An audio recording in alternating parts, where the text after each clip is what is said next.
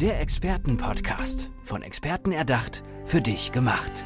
Experten aus nahezu allen Bereichen des Lebens geben wertvolle Tipps, Anregungen und ihr geheimes Know-how weiter. Präzise, klar und direkt anwendbar. Von A wie Affiliate bis Z wie Zeitmanagement. Der Expertenpodcast macht dein Leben leichter. Für meinen nächsten Gast müssten wir die Sendezeit eigentlich mindestens verdreifachen. So viel hat er nicht schon erlebt, sondern so viele Projekte hat er auch aktuell in der Pipeline. Aber Mario, wir beide wollen über dein Herzensprojekt sprechen, auf deiner Herzensinsel, nämlich Bali. Wir wollen sprechen über den Garden of Life und was du da sonst noch so alles initiierst. Sag uns doch erstmal, was ist das, der Garten des Lebens? Also der Garten des Lebens ist ein Projekt äh, auf Bali auf 700 Meter Seehöhe auf Bali haben wir 18 Hektar Reisfelder gekauft über die letzten Jahre von über 80 Bauern, schön zusammenhängend. Und dort wollen wir ein Zentrum errichten. Die ganze Welt spricht momentan von, von Aufstieg, von, von der Neuausrichtung der Welt. Und wir schaffen ein Zentrum, wo wir die besten Heiler, Ärzte, Schamanen ansiedeln, wo wir Akademie aufbauen, wo wir Menschen helfen, einfach gesünder zu werden oder für die Weiterentwicklung im spirituellen Bereich. Wir haben aber dort auch organischen Anbau, das heißt, wir bauen unsere Lebensmittel selbst an, wir haben drei eigene Wasserquellen, wir haben eigene Solarzellen, das heißt, wir produzieren 1,5 Megawatt Solarstrom für das gesamte Projekt selbst, aber ohne dass wir irgendwo Landschaft verbauen. Wir überdachen einfach den Weg außenrum über, rund um unser Projekt, das sind 2,3 Kilometer und äh, damit haben wir einen Security-Weg, der muss sowieso überdacht werden. Es ist ein Fitnessweg und damit produzieren wir unsere Energie. Äh, und zusätzlich bauen wir das ja alles auf heilige Geometrie und Fibonacci auf. Das heißt, man läuft über so eine Fibonacci-Spirale rein, über sieben Stationen der Evolutionsgeschichte zum Thema Wasser, Umwelt, Digitalisierung. Und in der letzten Station kommt man dann in die größte Blume des Lebens der Welt und das ist halt dann das Zentrum vom Ganzen. Ein Riesenprojekt, Mario. Wie ist diese Idee entstanden? Naja, bei, bei, mir war es so, ich habe ja viele Jahre schon vorher äh, Charity-Projekte gemacht und äh, habe mich immer mit den kosmischen Energien beschäftigt. Und ich, ich komme grundsätzlich komme ich aus dem Gesundheitsbereich. Und ich habe eine Gesundheitsfirma aufgebaut, mit der waren wir sehr erfolgreich. Und dann habe ich einen Anruf gekriegt aus Bali von einem meiner, also den habe ich zu dem Zeitpunkt noch gar nicht kennt, mittlerweile einer meiner engsten Freunde und Partner. Er möchte unsere Produkte auf Bali verkaufen. Und ich habe gesagt, Bali liegt nicht auf unserer Expansionsliste, aber ich bin hingeflogen, wir haben Seminare gemacht und dann wollte ich Urlaub anhängen. War in U-Boot, habe mich im Meyer U-Boot Hotel dann auf, zum Pool gelegt und dann habe ich so einen Download gekriegt aus dem Universum. Das wird für viele vielleicht seltsam klingen, aber es war wie so ein Auftrag. Ich habe die Bilder gesehen. Ich muss ein Heilerdorf bauen in die Berge von Bali. Und dann habe ich den Ronny angerufen, habe gesagt, Ronny, hol den Hubschrauber, wir müssen ein Heilerdorf bauen. So ist das Ganze entstanden. Wir sind dann in die Berge geflogen ich bin ein halbes Jahr später wieder gekommen und dann haben wir angefangen, Grundstücke zu kaufen und dann mussten wir äh, für, die, für die Bevölkerung natürlich äh, was tun. Wir mussten einen Tempel bauen, wir mussten für Kinder teilweise Schulgeld übernehmen, wir mussten Schweine grillen, alles Mögliche, was dazugehört. Nur heute haben wir alle Lizenzen in einer wunderschönen Gegend in den Bergen von Bali. Naja, und daraus, für mich ist der Auftrag, den ich gekriegt habe, den ich heute halt hier auf der Erde auszufüllen habe. Und du hast gesagt, es ist ein Charity-Projekt. In, ja. Inwiefern? Äh, darf ich ein bisschen zurückgehen mit meiner Geschichte, wie ich überhaupt dazu gekommen bin? Ich habe mit, ein, mit 23 Jahren habe ich eine Insolvenz hinter mir gehabt aus einem Lebensmittelgeschäft. Das waren damals 5 Millionen und da war kurz die Welt für mich vorbei. Und ich habe mich dann über äh, verschiedene Bücher und so einfach wieder rausgearbeitet und habe dann sehr viel über Vision Board gearbeitet und habe es geschafft, dann nach 17 Jahren meiner großen Vision zu folgen, nach Monaco zu kommen. Hab dann äh, in Monaco durfte ich leben, nach 17 Jahren Schulden bezahlen. Und dann habe ich halt einmal das Gefühl gehabt, so wie viele wahrscheinlich, man muss die finanziellen Bedürfnisse auffüllen. Und dann, weißt du, da braucht man ein paar Uhren und dann braucht man ein paar Autos und dann braucht man ein paar Schiffe und dann braucht man noch vielleicht noch ein paar Wohnungen und das hatte ich dann alles. Ich habe dann in drei Monaten das verdient, was ich vorher 17 Jahre wieder aufbauen habe müssen aus, aus meiner Insolvenz heraus. Nur wie ich das alles gehabt habe, habe ich mir gedacht, okay, aber glücklicher hat es mir jetzt nicht gemacht. Ich habe mir was bewiesen, aber es hat mich nicht befriedigt. Und dann haben wir gedacht, okay, wenn ich jetzt in Österreich geblieben wäre, hätten sie mir sowieso 50 Prozent weggenommen. Das verschenke ich jetzt einfach. Habe dann meine Stiftung gegründet und habe halt angefangen mit meinen Freunden, Geschäftspartnern und aus mir privat heraus halt einfach soziale Projekte zu machen.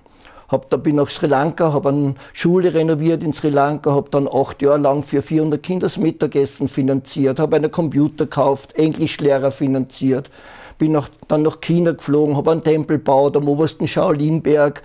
Äh, ich habe dann viele Projekte in Österreich gemacht mit Licht ins Dunkel. Ich bin mit 50 Kindern aus dem Kinderdorf ein Wochenende Skifahren gefahren. Das waren lauter so Dinge, die mir einfach Spaß gemacht haben. Und im Jahr 2001 haben wir dann einen Wiesmann Roadstar in den rot-weißen Farben von Monaco gebaut. Den habe ich dann im Prinz Albert überreicht und das war auch so auf meiner Zielcollage. Albert wird mein Freund, da haben sie mir alle für verrückt erklärt. Und das war ein Auto für die Special Olympics, für die geistig behinderten Sportler. Und er ist mir dann sechs Monate gefahren damit, hat mit Ecclestone den Grand Prix eröffnet und ich habe halt das Auto dann versteigert in Seefeld bei einer meiner Charity-Galas für 350.000 D-Mark seiner Zeit und habe damit alleine für 700 behinderte Sportler die Schwimmeuropameisterschaften in Monaco finanziert. Und dann bin ich bei ihm in der Loge gesessen, habe ein Jahr, ein Jahr später mein Auto wieder zurückgekauft, weil das ist heute noch im Einsatz für Charity-Projekte. Und so sind halt die Projekte einfach entstanden. Und in Bali gibt es natürlich auch sehr viel Arbeit in dem Bereich.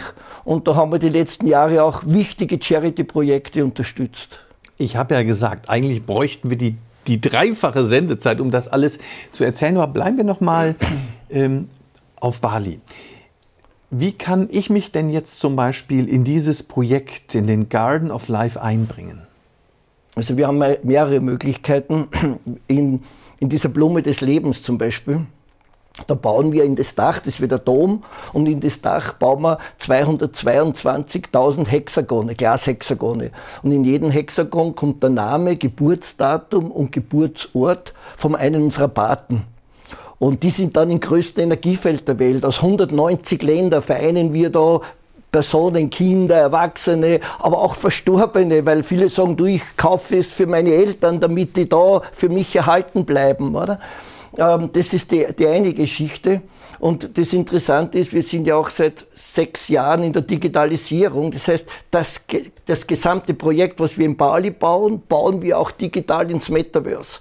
Das heißt, der, der dort ein Hexagon kauft im Energiefeld, kriegt sofort ein NFT, kriegt es auf sein, sein Wallet und kriegt dazu von uns noch eine digitale Villa geschenkt, wo er seine Bilder reinhängen kann von der ganzen Familie, wo er Leute einladen kann und man trifft sich halt dort einmal im Jahr vielleicht oder öfter in dieser, in dieser Villa. Das verbinden wir alles. So ein Hexagon kostet 222 Dollar, also das ist ja nicht, ist nicht viel. Aber viele Menschen, die spenden jedes Monat für irgendein Patenkind oder irgendwo. Und mein Ansatz ist, erstens einmal Spenden auf die Blockchain zu bringen, um sie einmal nachvollziehbar zu machen, weil ich glaube, dass einfach nach wie vor viel zu viel Geld bei Spenden verschwinden. Mhm. Und das Zweite ist, wir wollen das so machen, dass wir einfach eine neue Art von, von Charity aufbauen. Nicht mehr spenden in ein schwarzes Loch, wo immer Geld gebraucht wird, sondern ich will Projekte bauen weltweit. Es sollen ja fünf solche Projekte mal entstehen jetzt, die das Geld selbst verdienen. Weil wenn wir das über diese Crowdfunding finanzieren über Menschen, die spirituell genug sind, sagen, da mache ich was, kaufe ich mir dieses Hexagon. Wir finanzieren aus den Einnahmen dieses Garten des Lebens dann die Charity-Projekte über Jahre, ohne dass ich irgendwo jemals einmal Spende sammeln muss. Und ich glaube, das ist die Zukunft, wenn man sich ein bisschen überlegen würde, was kann ich machen, welches Projekt kann ich machen, das dann alleine das Geld für die Charity verdient. Oder? Und dann gibt es halt noch eine zweite Möglichkeit, für die sagen, 222 habe ich nicht aber ich möchte mich trotzdem beteiligen. Die können einen Lebensbaum kaufen. Und zwar eine Palme, eine Kokospalme ist für die Balinesen der Baum des Lebens, weil der kann bis auf alles verarbeitet werden. So wir pflanzen für jeden Balinesen einen Baum Fünf Millionen Bäume, die Grundstücke kriegen wir von der Regierung. Ähm, wir machen Baumpflanzaktionen mit balinesischen Schulen, mit Schulkindern. Und dann kann eine Privatperson pflanzen für 22 Dollar. Da ist der Name dann drauf. Das kriegt man auch wieder digital im Metaverse äh, als NFT. Oder Firmen. Eine Firma kann zum Beispiel hergehen und sagt, ich kaufe jetzt ein Paket, das sind 50 Palmen für 1100 Dollar und wir pflanzen im Namen der Firma mit einer Schule in Bali, mit einer Klasse, mit den Kindern diese Bäume. Die erste Aktion machen wir jetzt am 1. Januar. Ich bin ja gerade wieder am Weg nach Bali. Und es wird einfach eine schöne Geschichte, weil ich glaube, wir sollen auch dort was zurückgeben, weil der Tourismus ist stark auf Bali, aber er ist nicht immer nur positiv. Er schadet der Insel auch. Und die, die, die, die Leute, die Jungen werden abgezogen aus den Dörfern in die Hotellerie und in die, in die Gastronomie. Das Problem ist aber, die Menschen fahren dorthin wegen der Kultur. Nur wenn die Jungen keine Zeit mehr haben, die Kultur zu lernen, und die Alten irgendwann aussterben, dann kriegst du es noch als Show auf der Bühne im Hotel, aber sie wird nicht mehr gelebt. Und wir wollen mit unseren Einnahmen aus diesem großen Projekt, wollen wir Menschen, also in Bali erst einmal soziale Projekte fördern, aber auch die alte Kultur fördern.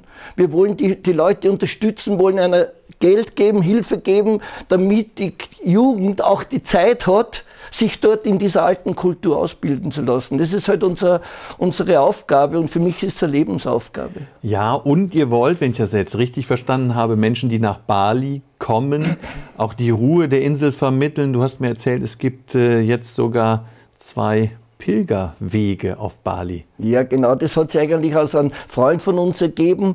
Der ist den Jakobsweg gegangen, hat dann ein Buch drüber geschrieben und jetzt haben wir zwei Pilgerwege in Bali entwickelt. Einmal diesen goldenen Weg, das ist die, die, der goldene Schnitt, die Fibonacci-Spirale, wo man im Süden wegläuft und über die Küste dann ins Zentrum von Bali läuft, direkt zu unserem Land.